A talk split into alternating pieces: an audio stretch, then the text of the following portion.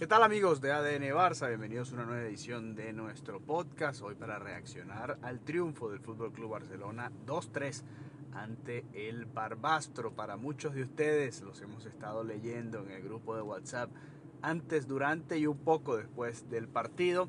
Aquí, aquí van algunos mensajes para todos ustedes que hablan de las diferentes situaciones que se fueron dando hoy acá en, bueno, allá en España en estos 16 avos de final de la Copa del Rey. El, el Barça avanza con goles de Fermín López, Rafinha y Lewandowski de penal. El Barbastro llegó a descontar en un par de ocasiones, para nosotros con mucha polémica arbitral, pero bueno, ya estaremos hablando un poco más del partido. Repasemos la alineación titular del Fútbol Club Barcelona. Jackie Peña estuvo en el arco, en el lateral derecho Cundé, pareja de centrales, tanto Araujo como Christensen. Por izquierda Ford, creo que fue la variante más sorprendente. Yo pensé que Ford iba a comenzar por derecha, que veríamos a Valde nuevamente, aunque entendiendo que sin Joao Cancelo pues quiere arriesgar muchísimo menos ¿no? al canterano lateral izquierdo Xavi. En la media cancha, Oriol Romeu regresó al medio campo, Fermín López que jugó para mí un partidazo y fue el mejor del Barça todo el partido y Frenkie de Jong también con una muy destacada actuación y más adelante en la delantera yo esperaba ver a Víctor Roque pero vimos a Ferran Torres como 9, Joao Félix por eh, la izquierda y Rafinha como el delantero, el extremo derecho, ¿no? que tanto le gusta a Xavi usar este, este sistema de tres extremos. A ver, el, para mí, y yo lo decía en, en, el episodio que grabé junto a Mariana Guzmán, y bueno, todavía sigo recuperándome, por cierto, así que me va a costar un poco, voy a respirar, voy a pausar y voy a seguir en algunos momentos del partido. Estoy como el Barça a partir del minuto 70 que se va quedando sin aire. Para mí el Barça jugó bien la primera mitad, jugó muy bien. Yo le decía a Mariana que eh, uno de mis deseos de Reyes era precisamente disfrutar, ver al Barça jugar nuevamente, ¿no? Y creo que lo disfruté en la primera mitad sobre todo, obviamente entendiendo que es un rival de una categoría muchísimo menor, pero ya hemos estado en este tipo de situaciones y el Barça igual le ha costado muchísimo, ¿no? Eh, jugar de buena manera y más allá de quién estuviese enfrente, hablo de movimientos interesantes y aquí es donde quizás el fanático se ciega mucho en lo que ve en cuanto al marcador, las ocasiones y todo esto, pero para mí los movimientos, por ejemplo, de Fermín López, en una posición en la que, que muchas veces a Gundogan le cuesta eh, sacar diferencias, los movimientos de Ferran Torres también como nueve, saliendo y, y dándole mucha, mucho aire, ¿no? mucho oxígeno al equipo, cosa que a veces le cuesta un poco a Robert Lewandowski. Eh, hablando un poco de, de, posiciones en las que el Barça ha tenido problemas, ¿no? Obviamente hoy Rafinha y Koundé por derecha hicieron desastres, el gol llega, de hecho el primer gol llega por ahí, un centro de Rafinha desde ese lado de la cancha y para mí el Barça debió haber ganado por goleada ese primer tiempo, ¿no? Incluso le, les quitan el segundo gol, es anulado el segundo gol por un supuesto fuera de juego, en la toma que vemos, para mí la pelota está por detrás de Joao Félix, al momento en el que Fermín López va a centrar, fíjense, iba a ser gol y asistencia para Fermín López en esa primera parte. Eh, para mí el, eh, Joao Félix estaba por detrás de la pelota a la hora de hacer el cabezazo, había marcado ya el 2 a 0 y bueno, sin embargo no, no sube al marcador este tanto.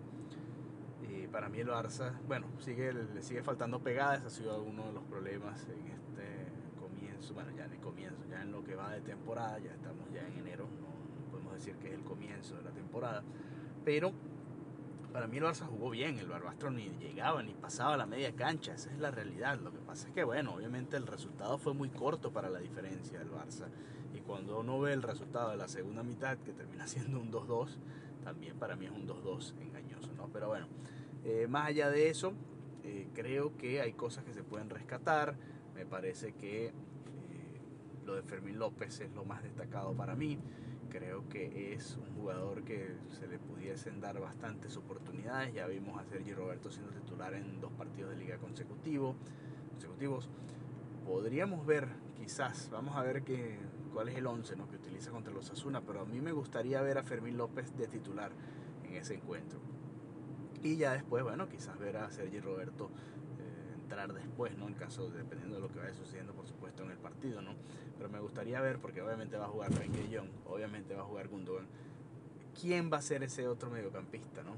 Ahí me gustaría ver a Fermín López y no tanto a Sergio Roberto, sino a Fermín López. Vamos a ver qué sucede en ese encuentro. Ahora, em, llega el 2-0, Ford, otro de los jóvenes destacados, ¿no? Obviamente es bastante derecho y esa condición lo hace que, a pesar de haber centrado desde la izquierda, porque es lateral zurdo, hizo lo que hace mucho Cancelo, que es buscar ese centro del segundo poste con la pierna derecha. Y al final terminó llegando Rafinha, ¿no? Que había sido muy criticado. Leí muchísimo en redes sociales que otra vez era un partido de esos en el que Rafinha se fajaba con la defensa, que luchaba muchísimo, que era uno de los más incisivos en ataque, pero que no terminaba de marcar el gol, ¿no? ¿Cuántas veces hemos escuchado ese partido de Rafinha? Poco una crónica bastante repetida, ¿no? Como pasaba con Dembélé, que muchas veces tenía actuaciones que parecían espectaculares y que terminaban en muchas, muchos acercamientos al área, a veces ni siquiera disparos, sino acercamientos, y que al final no se concretaban en gol. Pues aquí, bueno, llegó el gol del brasileño, el 2-0, y a partir de aquí yo pensé que iba a ser un partido más tranquilo. Debió haber sido un partido más tranquilo. El Barça debió haber metido el tercer gol y terminar de poner esto en el congelador, pero bueno, no fue así.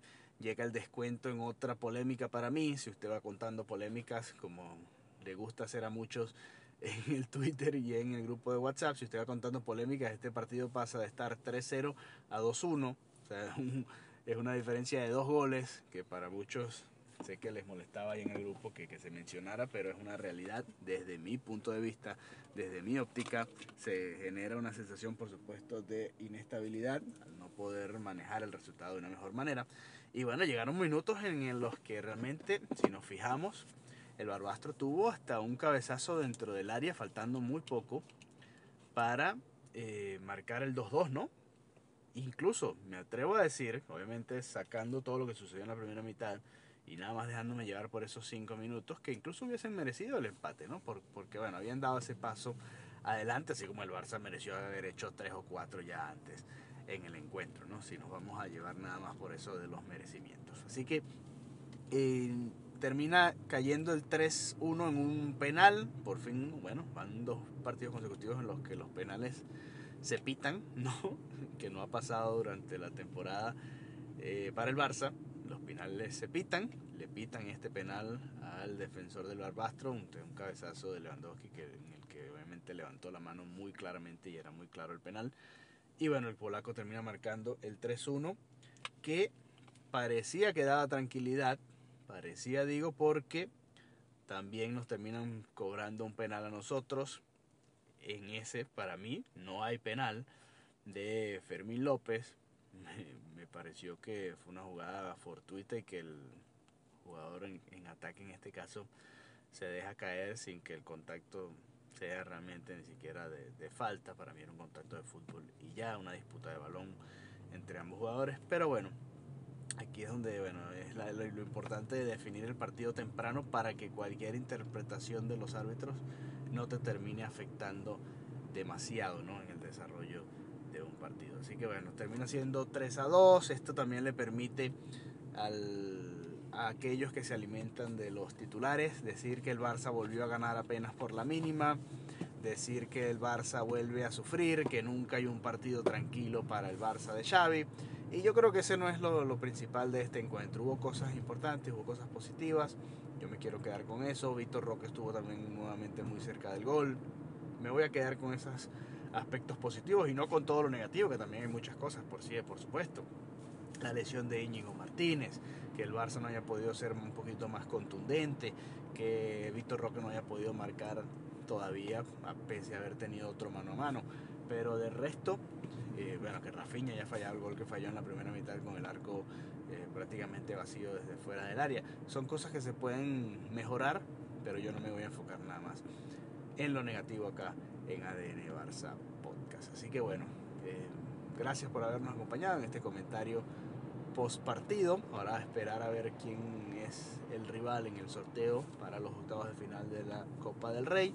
Y recordándoles que a partir de este jueves Barça estará disputando la Supercopa de España, juega la semifinal contra el Osasuna, el subcampeón de Copa, enfrentando al campeón de la liga, que es el Barça, el actual campeón de liga que es el Fútbol Club Barcelona, a pesar de la distancia. Así que bueno, eh, saludos a todos ustedes ahí en el grupo, un abrazo, muy buena la discusión, creo que todos tienen un punto y bueno, yo no soy partidario de aquellos que nada más ven lo negativo. También hay que decir que muy mal el jugador del Barbastro que termina empujando a Xavi, eso está, está muy mal y ahí uno se da cuenta, ¿no? Yo leía también en varias cuentas en Twitter qué hubiese pasado si esto sucede con Carlo Ancelotti, ¿no? Con un entrenador de esta trayectoria, pero que está en el rival, ¿no? En el Real Madrid, que siempre hace muchísima más bulla, como si hubiese satanizado a ese jugador del Barbastro, cosa que no va a pasar con Xavi, ustedes saben por qué. Así que bueno, nada, gracias por habernos acompañado y nos reencontramos pronto nuevamente por esta vía acá en ADN Barça. Hasta la próxima. Amigo de ADN Barça o amiga de ADN Barça, si aún no nos sigues, te invitamos a que lo hagas en arroba ADN. Además, también lo puedes hacer en nuestras cuentas personales. La de Mariana, que está allá en Barcelona y siempre está yendo al Camp Nou a cubrir al equipo, es arroba Marianita Guzmán. Repito, arroba Marianita Guzmán, ahí la puedes seguir. Y también me puedes seguir a mí, Alejandro Villegas, en arroba Alejandro VG32. Todas estas cuentas, tanto en Instagram como en Twitter. Así que ya sabes, si quieres mantenerte al día de toda la actualidad del Fútbol Club Barcelona y todo lo que va sucediendo, que es bastante alrededor del Barça, pues nos puedes seguir en estas cuentas y además de escuchar nuestro podcast, ver lo que vamos comentando día a día con respecto a la situación del Barça en diferentes aspectos de la vida futbolística del club. Un abrazo y hasta la próxima.